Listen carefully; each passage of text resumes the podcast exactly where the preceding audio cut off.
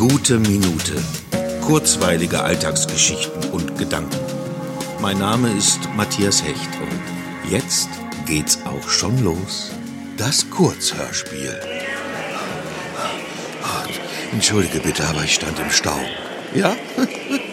Das ist ja nichts Neues. Was? Ach, nichts, David. Du wirst dich nie ändern. Aber, aber was sollte ich denn ändern?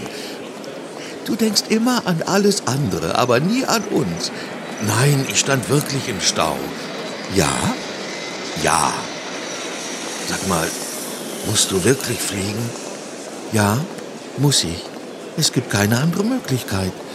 Aber wir, ich meine, du und ich, wir... David, ich mache ja keine Weltreise. Ja, aber es ist nur, ich dachte, dass wir heute... Was hast du gedacht?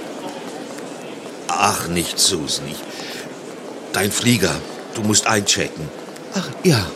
Dann bis nächste Woche, David. Ja, bis nächste Woche.